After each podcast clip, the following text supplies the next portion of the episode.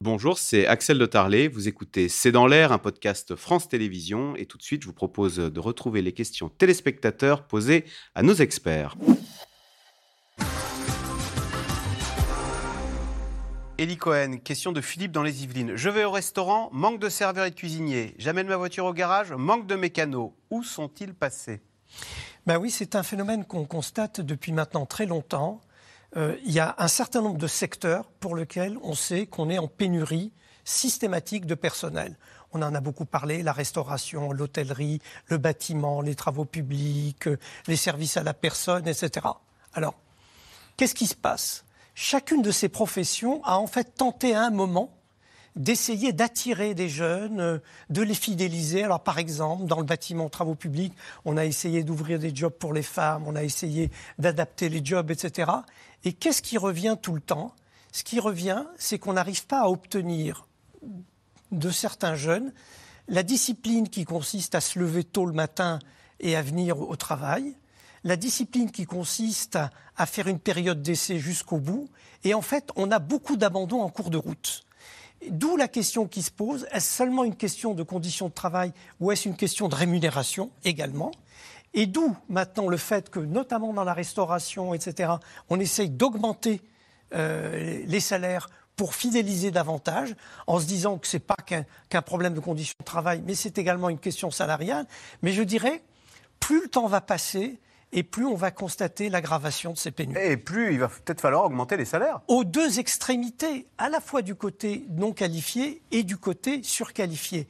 Et de ce point de vue-là, c'est un sujet que j'ouvre mais dont on ne va pas débattre.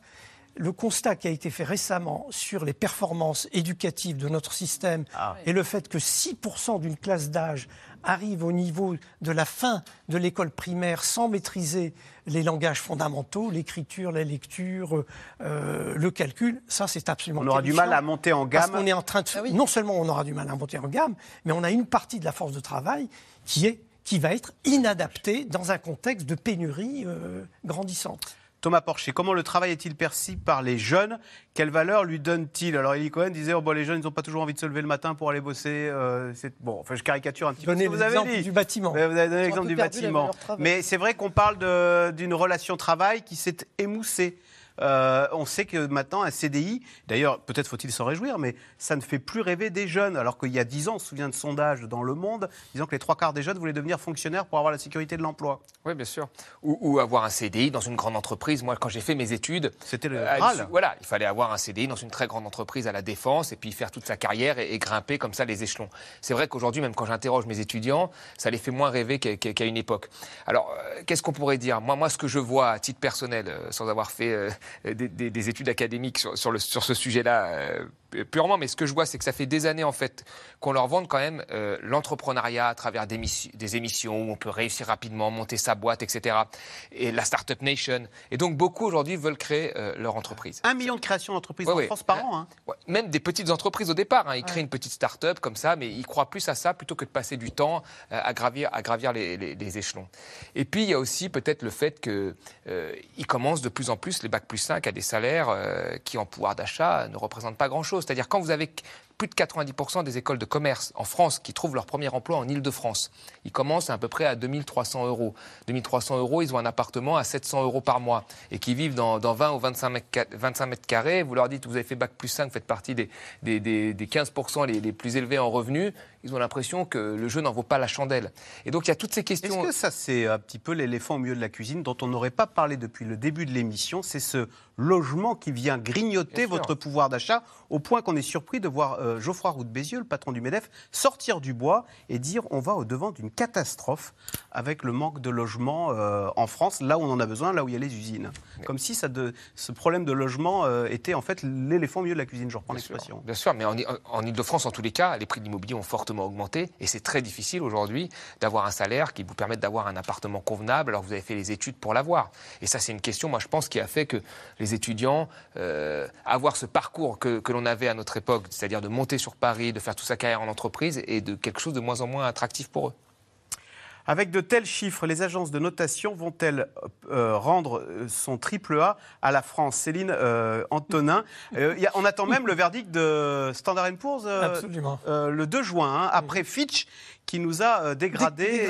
bon, alors là, je, ne crois pas qu'on regagne notre triple A. Euh, à vrai dire, en fait, ce que regardent les agences de notation, c'est la soutenabilité de la dette, de, de l'endettement public. Donc, on a quand même beaucoup ouvert les vannes. Après, euh, on essaye de faire quelques réformes. Bon, on a cette fameuse réforme des retraites, etc. Mais je ne crois pas que pour l'instant, ça ne, nous donne vraiment une trajectoire de consolidation budgétaire. Il faut voir quand même que en 2024, on sera encore à 4% de, de, déficit public. Donc, en fait, on est loin pour l'instant. Alors, on va avoir une réduction mécanique de la dette par l'effet de l'inflation, hein, puisque de, facto, en fait, ça, ça, réduit le, ratio d'endettement. Mais à côté de ça, euh, on n'est pas encore dans une dynamique qui enverrait vraiment un signal très très positif sur la dette publique. Hélas. Léo, dans l'Hérault, euh, la France peut-elle vraiment rattraper son retard sur les batteries électriques chinoises? Eli Cohen. Alors oui, la bonne nouvelle, c'est que parmi les projets de Gigafactory, je ne sais pas si vous y avez fait attention, il y a trois projets. Il y en a deux qui sont d'une technologie traditionnelle, les batteries lithium-ion.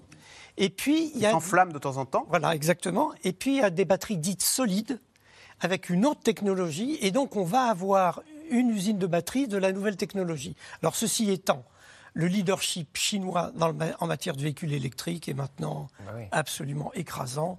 Euh, il est très intéressant de voir combien, alors qu'on avait expliqué qu'il y avait des barrières technologiques à l'entrée sur le marché de l'automobile, que c'était vraiment le cœur de la spécialisation européenne, etc., les Chinois, en partant de zéro, je dis bien en partant de zéro, ont bâti la première industrie mondiale du véhicule électrique. Et ça passe par la batterie, ça passe par le groupe motopropulseur, ça passe par les logiciels de pilotage, ça passe par la numérisation du véhicule, je suis très frappé de voir avec quelle vitesse ils sont arrivés à la frontière technologique dans ce domaine-là. Thomas Porcher, est-ce pour cela qu'on renoue avec une forme de protectionnisme en disant maintenant le bonus écologique pour les batteries ou les voitures électriques, ce sera uniquement pour le Made in Europe, voire pour le Made in France plus question d'aider avec l'argent du contribuable les, euh, voitures euh, chinoises l'Europe a intérêt de s'inquiéter. C'est vrai parce qu'au début, tout venait des États-Unis, la, téléphonie mobile, les réseaux sociaux, etc., euh, Tesla. Et là, aujourd'hui, on a un concurrent chinois qui est un pays émergent. Et là, on peut se poser cette question quand même de se dire, mais qu'a fait l'Europe?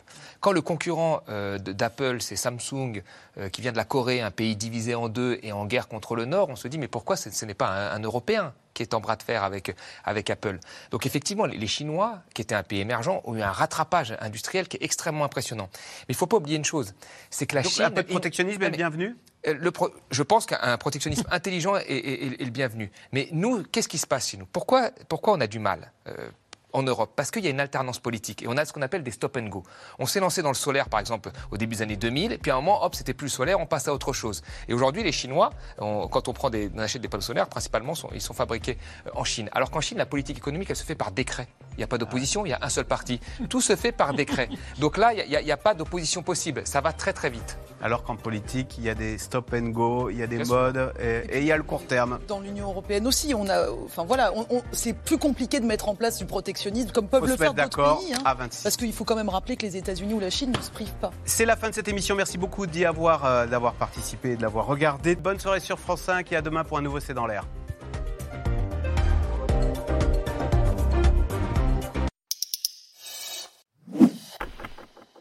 Merci d'avoir écouté C'est dans l'air. Comme vous le savez, vous pouvez désormais écouter l'intégrale, mais aussi l'invité ou vos questions à nos experts. Tous ces podcasts sont disponibles gratuitement sur toutes les plateformes de streaming audio. Et pour le replay vidéo, c'est sur France.tv, bien évidemment. À bientôt.